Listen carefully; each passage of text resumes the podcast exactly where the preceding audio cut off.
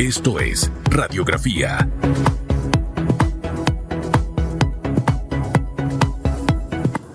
Alegría con alegría. La vida es para estar alegre. Yo siempre amanezco contenta y amanezco feliz. Porque en medio de la tormenta algo ocurrirá, mi querido Félix Antonio Chávez. Así mismo es Susan Elizabeth Castillo. Me gusta su energía, sus ganas de seguir adelante todos los días. Susan, usted transmite cosas positivas. No la transmito, yo creo que la vivo, la siento. Usted me ve por los pasillos y voy y lo molesto. Usted molesto a Ricardo Esquivel. Mire, yo quiero que a mí la gente me recuerde por ser una mujer trabajadora, por ser una mujer hecha pa'lante, ah, una mujer complicada y difícil, ¿verdad, Félix Antonio? Sí, sí, con un carácter Exacto. fuerte. Y cuando está con ese carácter es mejor que usted busque una esquina y la agarra cuando las aguas están Juiga, digo yo, juiga, hasta el Bori me huye. Y me dice, no quiero escuchar mejor.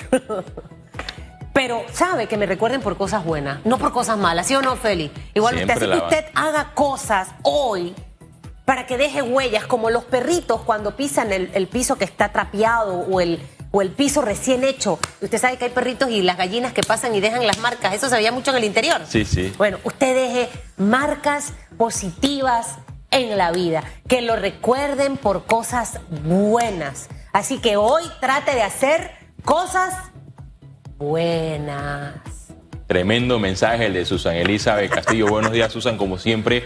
Eh, para mí es un privilegio estar contigo en Radiografía. Usted que me está escuchando por Eco TV y también por RPC Radio, prepárese porque usted va a conocer hoy excelentes eh, noticias con este panel de invitados que tenemos, Susan Elizabeth Castillo, en este martes noticioso. Martes lluvioso en varios puntos del país.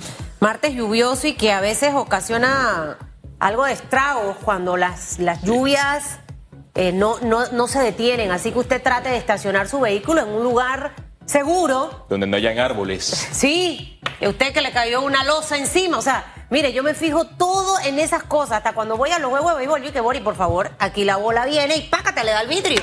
Entonces usted tiene que ser precavido. Saque su paraguas, vaya a ponerse la vacuna de la influenza, vaya a colocarse la del COVID. Cuídese mucho, que lo queremos que usted llegue a fin de año, coma jamón, arroz con guandú. Usted no sabe las ganas, las ganas que tengo. Hoy me pica la mano izquierda.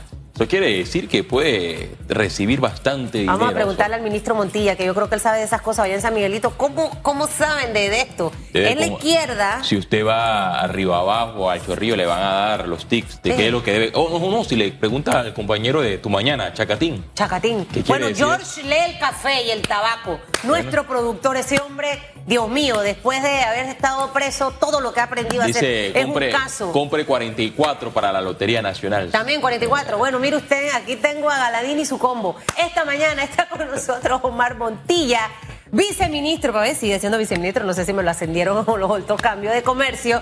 Eh, eh, Interior va a estar con nosotros, vamos a hablar de extensión de subsidio al combustible, fue una noticia que se dio en el día de ayer.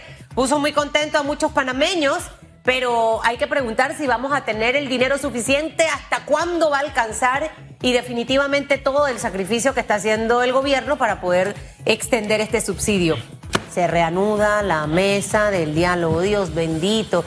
Eh, eh, yo, yo quisiera que ya esa mesa terminara. Eso sí está largo, viceministro. ¿Cuándo se termina? ¿Qué hace falta? Vamos a conversar con él. Y su amigo, Ernesto único Cedeño. y mejor amigo, Ernesto Cedeño, va a estar con nosotros. Mire, para que usted vea que George es, es, es, es brujo. Él ayer dijo, antes de que usted se vaya de radiografía, tiene que tener a Ernesto Cedeño. Y mire, al día siguiente. Sí, pero me, me falta otra semana más. No, no, no, no, pero él trajo a Ernesto Cedeño de una vez. Faltan Eh. dos semanas, compadre. Excelente invitado. Dos semanas, Dos así que no sea, sea serio, sea serio. 37, 34 minutos de la mañana y el análisis va a estar Carlos Araúz. Vamos a hablar con él de varios temas interesantes también esta mañana en materia financiera. Y como siempre tenemos preguntas en redes sociales para que usted interactúe con nosotros. Radiografía. Pregunta en redes. El gobierno anunció la extensión del subsidio del combustible hasta el 15 de enero de 2023. ¿Qué opina? Utilice el hashtag radiografía. Son las 7:34 minutos. Feliz martes a los que nos ven por ECO y a los que nos escuchan por RPC Radio. Vamos a hacer un repaso por los titulares. Estos son los titulares de Radiografía. Así titulan los diarios de la localidad entrevistas a aspirantes a magistrados en fase final. Con la jornada se completaron 39 de los 55 que se postularon para este cargo. Cada uno de los aspirantes ha respondido a los cuestionamientos de los magistrados de la Corte Suprema de Justicia en un periodo de 30 minutos y se espera que esta fase culmine el miércoles para que luego el Pleno se reúna, tome la decisión de quién será el nuevo magistrado del Tribunal Electoral. El nuevo magistrado debe asumir el cargo el 15 de noviembre del 2022 por un periodo de 10 años en reemplazo del magistrado presidente Heriberto Arauz. Ministro de Salud inspecciona avances del nuevo Hospital del Niño. El ministro de Salud, Luis Francisco Sucre, y su equipo de trabajo realizaron un recorrido por la construcción del nuevo Hospital del Niño, el cual informó tiene un avance del 10.55%. El jefe de la cartera de salud señaló que se le está pidiendo a la empresa constructora que busque estrategias para adelantar los trabajos y para el próximo lunes deben estar presentando un documento con los nuevos compromisos y las fechas de entrega. Avanzamos 7.36 minutos. Gobierno Nacional extiende hasta el 15 de enero del año 2023 el subsidio del combustible. Con esto, el Ejecutivo sigue manteniendo el precio del galón a 3.25 para la gasolina de 91 y 95 octanos, así como el diésel bajo en azufre, con el objetivo de continuar con la dinamización de la economía del país de no aplicarse este subsidio, el galón de gasolina de 95 octanos costaría 4 balboas con 12 centavos. El de 91 octanos se fijaría en 3.91 y el diésel en 4.25. En las internacionales, Rusia lanza una nueva ronda de ataques en Kiev con drones kamikazes. Los efectos de la guerra vuelven a alcanzar la capital ucraniana después de que se registraron estallidos provocados por drones kamikazes. Su supuesto origen iraní, que dejaron al menos tres personas muertas y otras tantas heridas, según notificó el alcalde Vitaly Klitschko. Los drones también han sido utilizados repentinamente por Rusia en otras partes de Ucrania en las últimas semanas para apuntar a centros urbanos e infraestructura, incluidas las centrales eléctricas. Hasta aquí los titulares. Una pregunta que me, que me, que me fui en el video de, de la escogencia del magistrado del Tribunal Electoral. El señor Ayú sigue en la Corte. Sí, a él se le vence eh, su término constitucional de 10 años el 31 de diciembre. Recordemos, que, la, ajá, recordemos que el Ejecutivo hizo una, convo una convocatoria y esa ya terminó la fase del Pacto de Estado por la Justicia y el filtro con los mejores perfiles se le envió al presidente de la República. ¿Qué debe escoger? Que debe escoger a, o debe mencionar quién es la, quién es la figura en, en los próximos meses. Bueno, aquí tenemos el, al, al viceministro de comercio, quizás el que tenga, tenga información Oiga, pero de se, ello. se ha portado bien eh, eh, Ayú porque ha estado bajo perfil. Pero no ha hablado en el proceso de entrevista, no ha dado. No, no, no, es que no ha hablado de, nada. Mejor, de así quédese calladito, que así se ve más bonito. ¿Cómo están, señor Montilla? ¿Cómo me le va? Buenos días, Susana Elizabeth y Félix. Todo bien, gracias a Dios y a todos los televidentes también y Radio Escucha. Oiga, Buenos el días. presidente, en- en- bueno, esa es una decisión del presidente, pero como Félix dijo, yo voy a hacerle caso a Félix, vamos a preguntarle.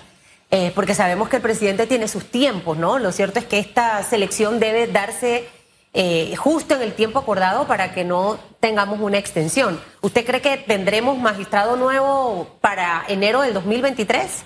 Por supuesto que sí, el presidente de la República, en, uso de sus facultades, ha hecho todo un despliegue de eh, escogencia de magistrados independientes que no pertenecen al ala de gobierno y es a través de una metodología de estudio de los perfiles de cada persona.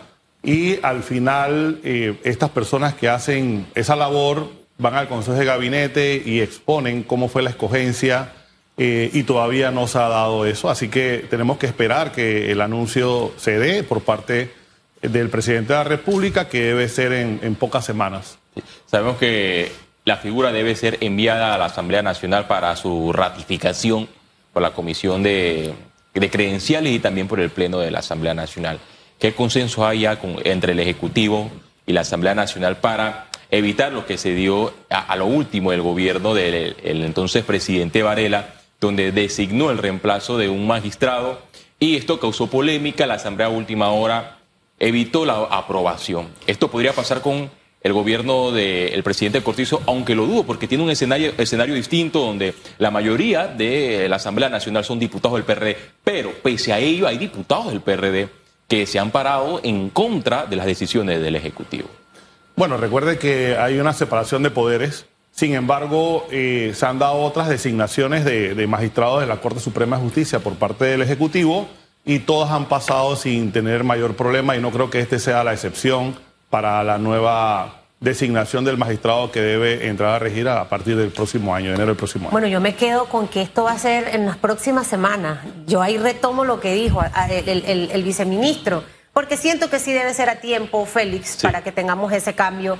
Y sin lugar a duda, eh, muchos aseguran que teniendo una mujer, otra mujer más dentro de la Corte, quizás las cosas puedan cambiar. ¿Por qué? Porque sabemos todos los señalamientos que tiene nuestra justicia en este momento, donde hay tareas pendientes que resolver. Pero bueno, veremos qué decisión toma el señor Cortizo. Lo que sí decidió fue extender el subsidio del combustible y ahí leíamos lo que nos costaría en realidad la gasolina de 95, de 91 y el diésel si el subsidio no estuviese.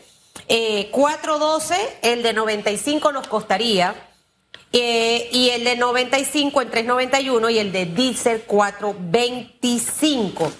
Eh, viceministro, ¿vamos a poder aguantar esto hasta enero?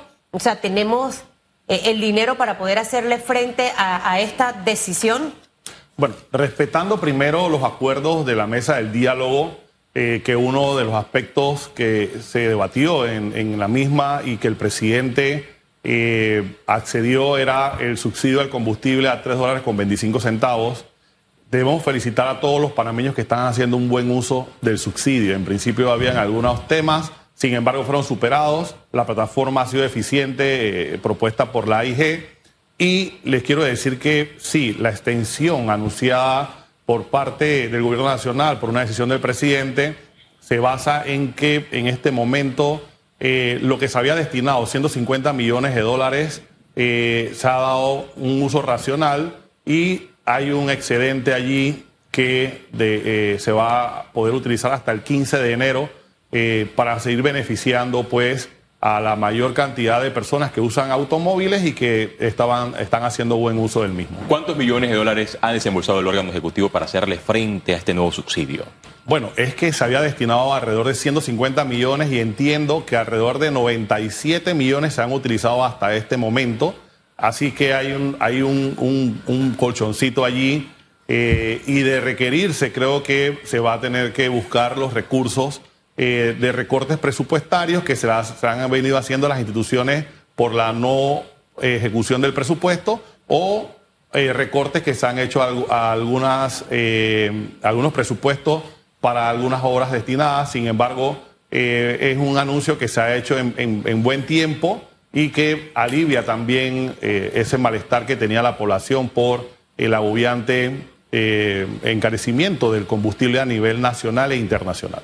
Viceministro, al principio había una polémica porque eh, el, sistema registró que autos pequeños, no voy a mencionar la marca, pero pequeños que se llenan con menos de 30 balboas, tenían un consumo diario por arriba de 500 balboas de mil dólares. ¿Cuánto eh, han sido sancionados? ¿O qué ha hecho el gobierno nacional con esas personas que eh, quisieron ser vivos en este proceso de subsidio? Sí, primero que identificando los vehículos se le excluye del beneficio de poder seguir utilizando el, subsidio y lo otro que a la estación de combustible también que despache esta cantidad de excedente de, combustible eh, no se le paga. Eso, eso tiene que asumirlo en la responsabilidad la, la misma estación y por ende eh, las cámaras que tienen ellos de biovigilancia captan el momento en donde los bomberos han estado eh, haciendo mal uso del, beneficio, que debe ser un beneficio que, debe ser para todos los panameños o para los panameños eh, que más lo necesiten y que utilizan este subsidio. ¿Tiene la cifra de vehículos excluidos y también de estaciones de combustible sancionadas? En este momento no, fíjese, eso, eso recae sobre la entidad de Acodeco y la IG que comparten esa información, pero no lo tengo en este momento. Ahora, eh, frente a todo el tema de los subsidios que manejamos, señor viceministro, muchos eh, les preocupa el tema de hasta dónde las arcas del Estado van a poder sobrellevar este, este tema de los subsidios. Obviamente tenemos ahorita el del combustible hasta enero del 2023, está también el del bono solidario que beneficia a muchas personas. O sea, matemáticamente el Estado cuenta con los recursos para poder hacerle frente a estos apoyos económicos que estamos en este momento teniendo y obviamente entendiendo que la DGI ha dicho de, mucha evasión fiscal, eh, que el tema de las recaudaciones es importante. O sea, ¿cómo vamos a lograr balancear todo esto? Porque es entendible todo lo que se habló en una mesa del diálogo, pero también la realidad económica del país hay que, hay que tomarla en cuenta. Entonces quisiera saber hasta dónde, no solo con el de combustible, sino algunos de los que les he mencionado. Sí, el grupo económico eh, que asesora al presidente de la República eh, en búsqueda de esa paz social sí está muy pendiente de, de cómo se está manejando el tema presupuestario. Sin embargo, sí hay que señalar que no hemos llegado todavía a las recaudaciones del 2019 y el presidente de la República, en medio de toda esta tormenta que hemos estado viviendo, ha respetado todos los subsidios eh, que de una u otra manera venían de otros gobiernos y se le ha hecho las transferencias en la pandemia y luego también eh, cuando ha bajado un poco el tema de la, de, la misma pandemia, pero debemos señalar que eh, vamos a seguir en búsqueda de esos recursos para poder sostener aquellos subsidios que son tan necesarios, por lo menos el del tanque de gas, que en estos días eh, había una complicación, sin embargo se logró superar eh, el pago de, la, de, lo, de, lo, adeudado a las empresas. Y vamos en búsqueda de esos recursos poco a poco, pero sí anunciando con tiempo cómo se, cómo se va a ir eh, acomodando. acomodando el presupuesto y también de aquellas entidades, vuelvo y repito, que no logren su ejecución del presupuesto, se va a ir podando para que podamos ir cubriendo esas necesidades. Todos los meses se va, se efectúa una evaluación del vale digital a los que han cumplido con los compromisos que deben hacer, eh, el curso del INADE, el tema de eh, ir a las juntas comunales o a las instituciones a desarrollar el trabajo comunitario sin embargo, eh, sí vemos cómo se excluye mes tras mes a, buena cantidad de personas que no cumplen con estos requisitos. Bueno, y, lo que le decía precisamente es por eso. Eh, eh, el tema del tanquecito de gas, hubo problemas allí para pagar. se entró en zozobra un día, la gente preocupada, pero luego finalmente se pudo resolver. Al final tampoco es que vamos a tener una bóveda llena de mucho dinero que va a alcanzar precisamente para todos los que tenemos y, con el problema tan serio de la caja del Seguro Social. Yo no sé si como, como gabinete, como parte del, del gobierno del presidente Laurentino Cortizo, estos temas los analizan, el tema del futuro de la institución de la caja de Seguro Social que preocupa a muchos panameños y que, y que sectores como la Cámara de Comercio nuevamente este lunes reiteran ese llamado, hay que, hay que hacer algo en esta administración el señor Montilla. Eh, y no sé si parte de eso está en el, en el esquema de trabajo del gobierno del señor Laurentino Cortizo antes de que salga del gobierno.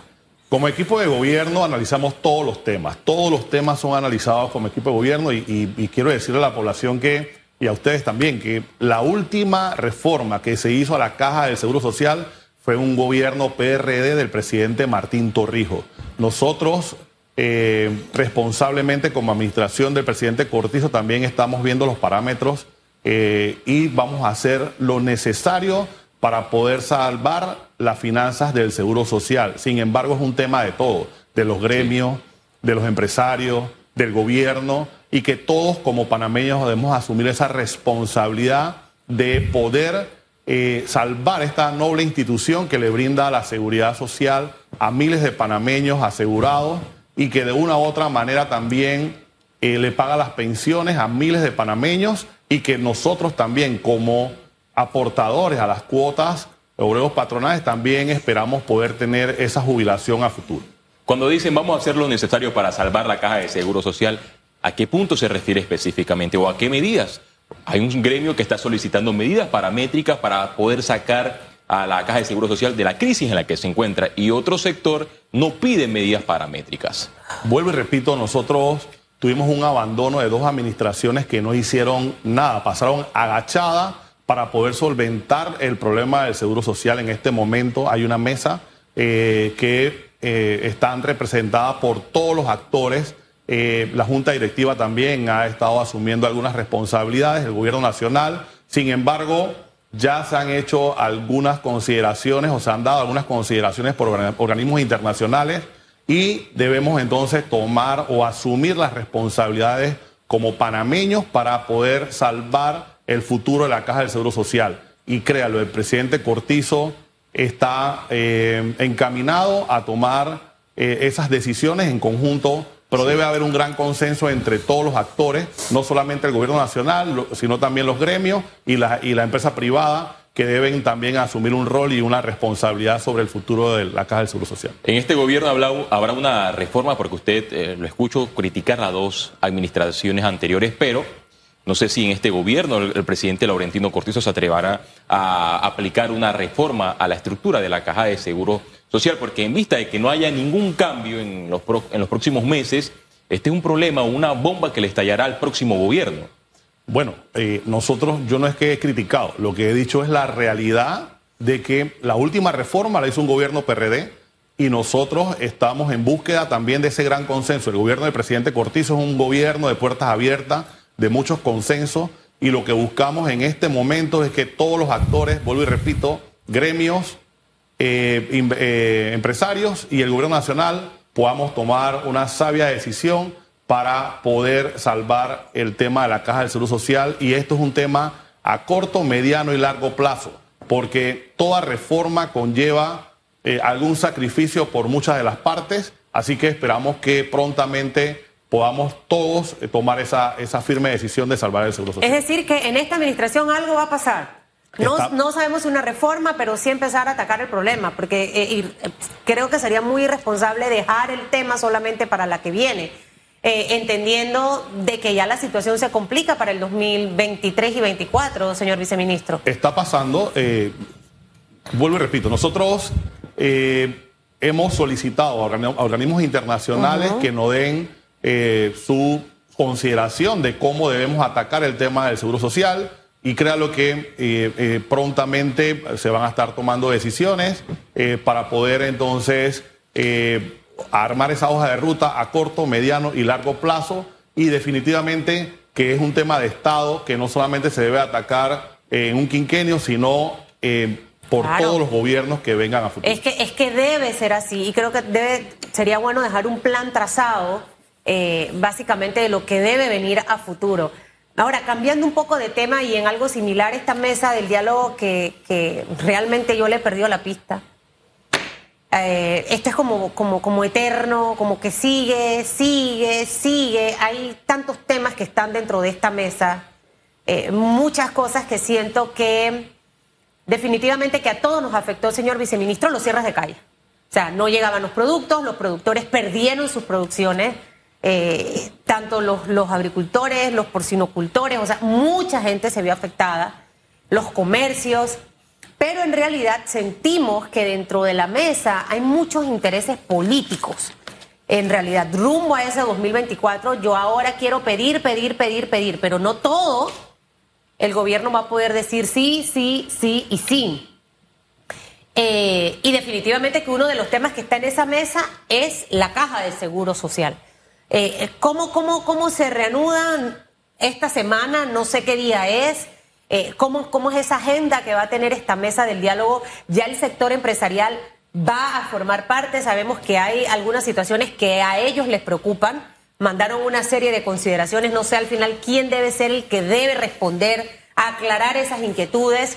Aquí el presidente de CONEP nos decía la semana antepasada que formalmente invitación no han recibido para estar en la mesa del diálogo, entonces definitivamente que esta segunda fase es fundamental porque ya debería entrar el sector empresarial. Sí, reiteramos el compromiso del gobierno nacional de seguir eh, sentado en la mesa, construyendo eh, consensos. Eh, el, el, tema de la primera fase fue concluida con acuerdos en donde el mismo facilitador habló de una primera fase y una segunda fase. En la segunda fase debe entrar el sector empresarial eh, por parte del equipo facilitador, que es eh, la Iglesia Católica, encabezada por el Monseñor, se deben de girar las invitaciones. Sin embargo, hay algunas consideraciones que también han puesto los empresarios de un balance en la cantidad de personas que pertenezcan a la mesa. Si, el grupo de los gremios tiene 27 personas, ellos también quieren tener la misma cantidad de personas sentadas, ya sea como principales y suplentes.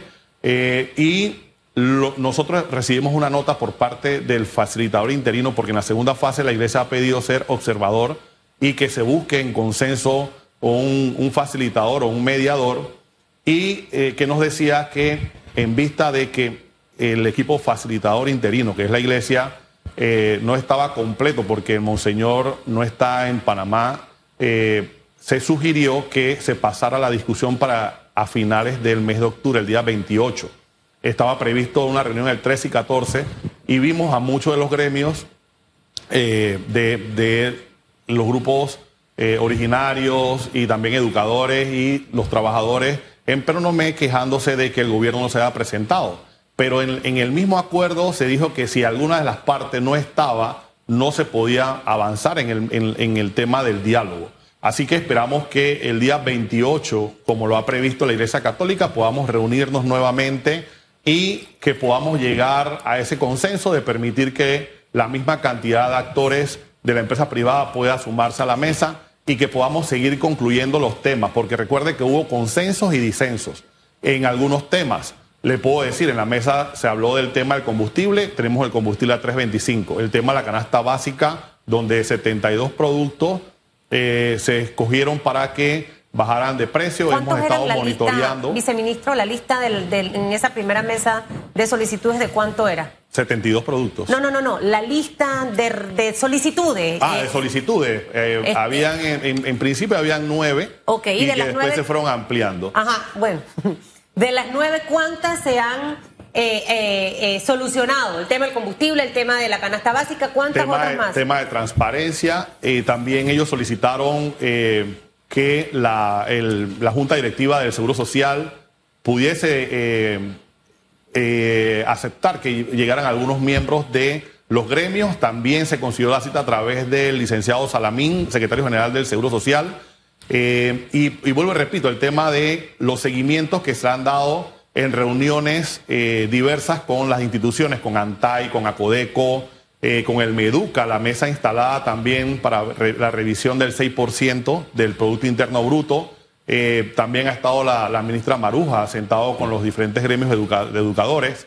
Así que se han llegado a muchos temas y se han estado dando seguimiento a muchos de los temas abordados en la mesa del diálogo por Panamá. CONUSI le envió un ultimato al órgano ejecutivo para el 28 de octubre para que se aclarezca este escenario de la mesa del diálogo y se responda a las solicitudes para los compromisos y el inicio de una segunda fase.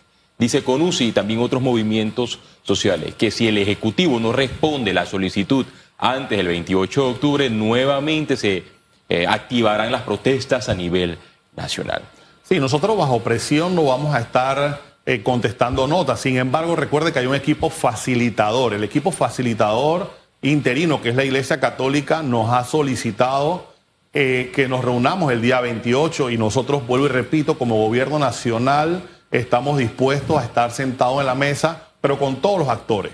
En esta segunda fase deben estar los, gremios eh, de empresarios, los eh, pueblos originarios, los, educadores, también eh, los trabajadores y, y, por supuesto el gobierno nacional va a estar allí permanentemente, pero con todos los actores porque es necesario poder eh, llegar a, esos consensos como, como panameños. Yo creo que el 80% de la población está clara que no está de acuerdo con los cierres de calles. Viene un periodo en este momento de fiestas patrias, viene también el- el momento de eh, próximamente en el mes de diciembre, del mes de la celebración del Día de la Madre, Navidad y demás. Y yo creo que no podemos estar en ese clima eh, de estar amenazando con cierre de calle, simplemente que esperemos que el equipo facilitador pueda convocar a todas las partes y que nos sentemos a seguir discutiendo los temas que han sido sugeridos y los que, a que lleguemos a consenso en esa mesa con la empresa privada. ¿Quiénes van a estar por parte del gobierno en esta, en esta vuelta? Como, como representantes del gobierno del señor Laurentino Cortizo? Bueno, está encabezado por el licenciado Guillermo Salazar. Eh, ¿Él se mantiene? Él se mantiene, el ministro, ahora ministro Roger Tejada. Eh, también. La ministra de Trabajo. La ministra de Trabajo, Doris Zapata. Bueno, básicamente el mismo equipo que ha estado sentado eh, durante los dos meses que estuvimos en la mesa de Emperonomé. Bueno, yo me quedo con que no van a reaccionar bajo presión, porque al final del camino creo que eso no le conviene a nadie, o sea, no le conviene a ningún panameño volver a cerrar las escuelas, Félix, cerrando el año 2022 que ha estado afectado, creo que sería una pésima decisión. Y afectar a los comercios en este trimestre, que es cuando se quieren en realidad levantar de todo lo que les ha ocurrido producto de pandemia y demás, también sería una mala decisión. Yo creo que ahí hay que mantener eh, la mano firme, viceministro, y de verdad que ojalá que hagan algo con el tema de la caja del Seguro Social. O sea, empezar a trabajar ese, ese dibujar quizás lo que puede empezar a darse para el 2023, cosa de que le entreguemos al nuevo presidente en el 2024 ya un plan de trabajo con la institución, porque podemos tener progreso, reactivación económica, atraer inversión, pero si nuestro sistema de pensión no está sólido, eso definitivamente nos afecta absolutamente a todos. Hay un compromiso del gobierno nacional, liderizado por el presidente Laurentino Cortizo.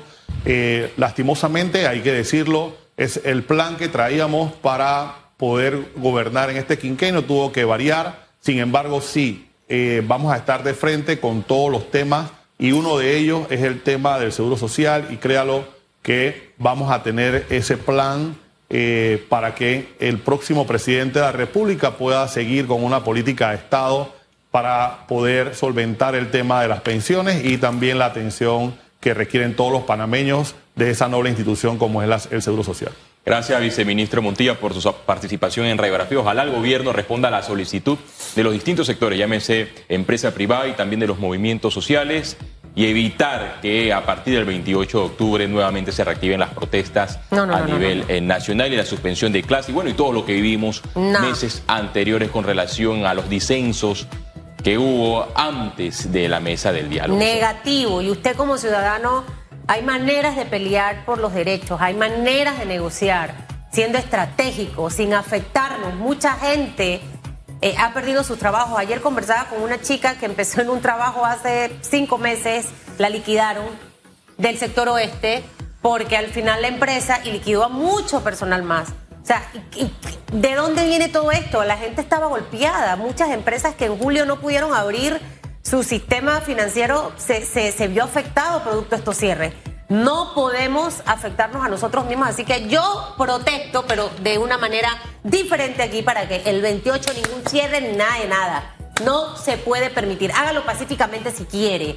Póngase en una acera, ponga unos letreros, haga lo que usted quiera hacer de esa manera para protestar, porque al final tenemos el derecho, pero sin afectar el avance del país. Creo que eso es fundamental, Félix. Fundamental. Ocho, tres minutos, hacemos una pausa y volvemos con más de radiografía. En breve regresamos con más de Radiografía.